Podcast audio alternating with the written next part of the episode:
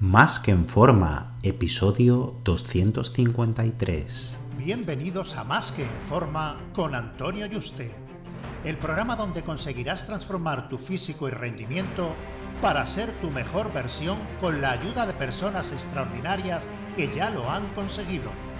Aquí no vas a encontrar fórmulas mágicas, tan solo la información que necesitas sobre nutrición, suplementación deportiva y entrenamiento físico y mental que junto con tu trabajo diario hará que alcances cualquier objetivo que te propongas. Este programa es para soñadores que buscan un mejor físico, para comprometidos a trabajar para conseguirlo, para los que no saben por dónde empezar y para los que llevan tiempo estancados en resultados. Ya estás en el lugar correcto. Tu cambio empieza hoy y ahora.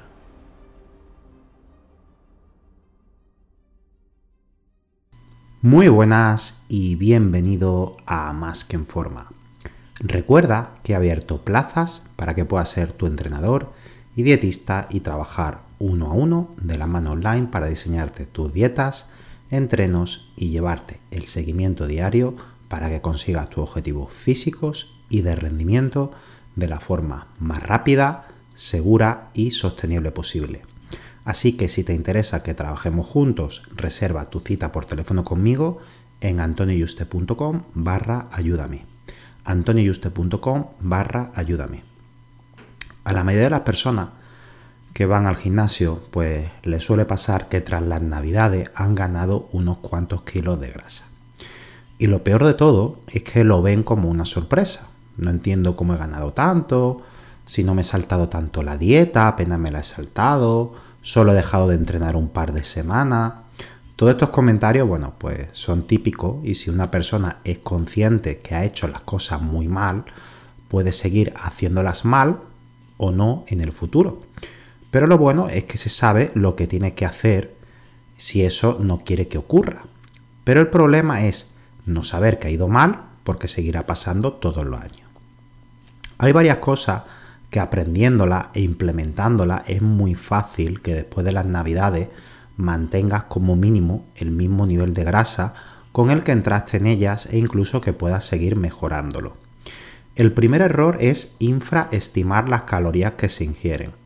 Mucha gente dice, me meto aquí el atracón del siglo en la cena de Nochebuena, turrones para picar, chorizo, queso, jamón con su tocino, bombones, luego un pavo con su guarnición de boniato o patatas con mayonesa, seguimos con tarta, en cuanto pasan una horita, seguimos picando más turrones y polvorones, no paramos de beber alcohol en toda la noche y toda la madrugada, y al final de la noche, hasta que nos vamos, pues de madrugada, a las 5, a las 6 de la mañana o las 3, nos hemos metido más de 10 copas en el cuerpo. Y si sumamos todas esas calorías, pues pueden ser unas 20.000 calorías perfectamente. Yo no recomiendo mucho las apps en el sentido que la gente se cree que los resultados de una dieta son únicamente macros y calorías, pero en este caso sí que me gustaría que cogieras y metieras lo que comiste y bebiste esa noche para que te dé las calorías aproximadas que ingeriste. Y lo normal es que te hayan metido entre 10.000 y 20.000 calorías. Puede que creas que estoy exagerando, pero si echas la cuenta, pues me darás la razón.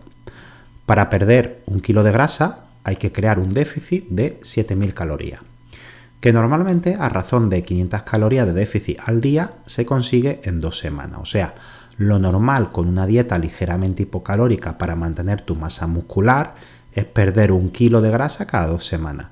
Y tú, habiendo ingerido 20.000 calorías en una comida, pues te has cargado el trabajo de pérdida de grasa de 6 semanas. O lo que es lo mismo, en una sola comida podrías potencialmente ganar pues 3 kilos de grasa. Por suerte todas estas calorías extra pues no van el 100% para grasa. Hay que van para retención hídrica, otras que no asimilará y expulsará al día siguiente. Es difícil cuantificar cuánto exacto te va a engordar de ese superávit pero lo normal es que puedas quedarte con la mitad de ese superávit. Y al cabo de esas tres semanas festivas, te encuentras con Nochebuena, luego comer la comida de Navidad del día 25, que muchas veces se comen las sobras de Nochebuena, Y con el 31 y 1 suele pasar lo mismo. Y encima después de Reyes con el roscón.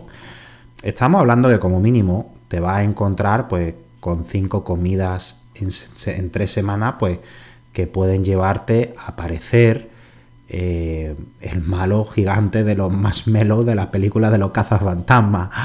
O si no, si no sabes quién es, pues el logotipo de los neumáticos Michelin, ¿no?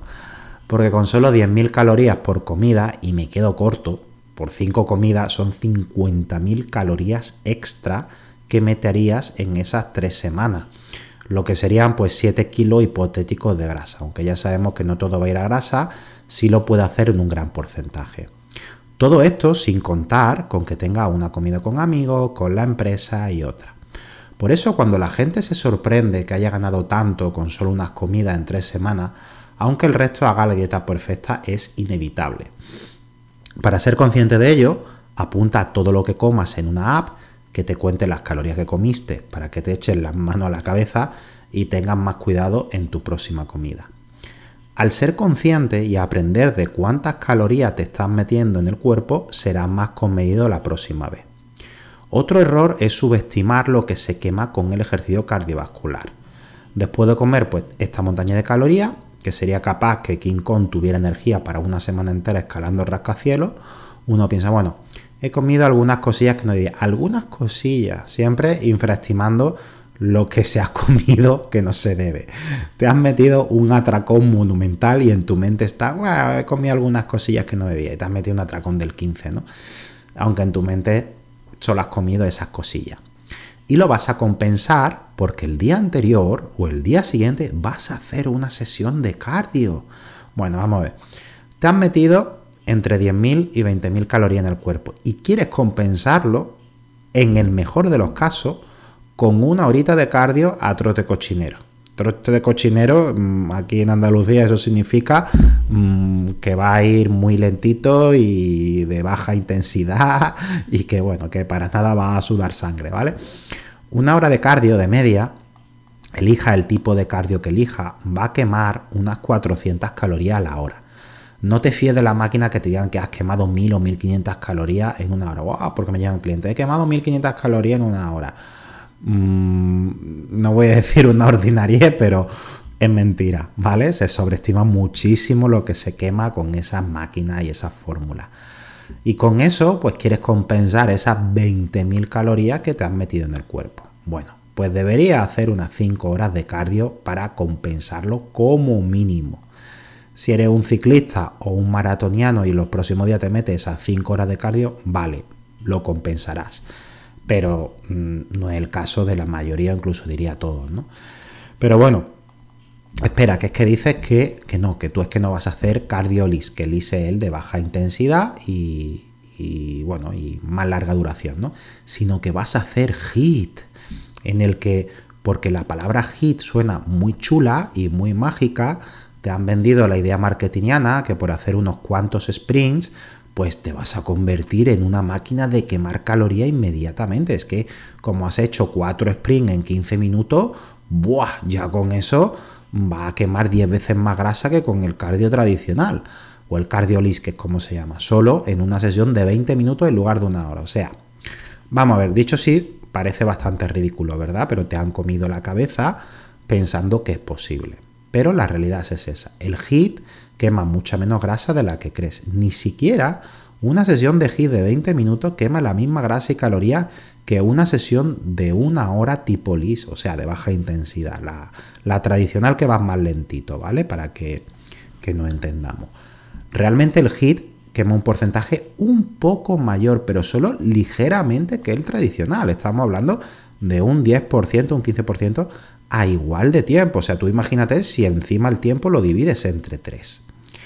Entonces, bueno, ahora que vamos aprendiendo y por tanto entendiendo ahora por qué supuestamente solo unos pocos saltos de dieta donde te ha saltado un poquito y pongo entre comillas la dieta y encima que has hecho cardio, que has hecho pues eh, sesiones de HIIT o sesiones de una hora, ¿cómo te ha podido engordar tantos kilos después de la Navidad? No lo entiendes. Bueno, pues Em, como ya ahora vas entendiendo un poquito el por qué, seguimos con los trucos. que no han vendido y aquí viene el tercer error. Bueno, me voy a tomar suplementos y fármacos que me ayuden a no engordar. Aquí la persona puede utilizar desde supuestos bloqueadores de carbohidratos y grasas que te venden en las tiendas de suplementación o en páginas web. Te adelanto que no funcionan, ¿vale? No son tan selectivos para que puedas comer una montaña de hidratos y grasa y no te engordes. No funciona. Ni pienses que te va a engordar la comida un 50% menos, ni un 20 ni un 10%, y mucho menos hagas locuras de tomarte un diurético. Esto es muy común entre las mujeres. Me he metido un atracón, pues me tomo un diurético. Un diurético no elimina grasa, elimina el agua de tu cuerpo y tu cuerpo es un 80% casi de agua y el agua es necesaria.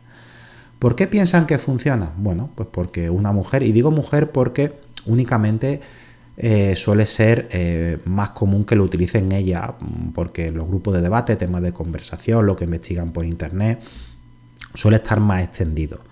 Se toma un diurético y en las horas pues pesa 2 kilos menos y dice, bien, he adelgazado 2 kilos menos de grasa, genial.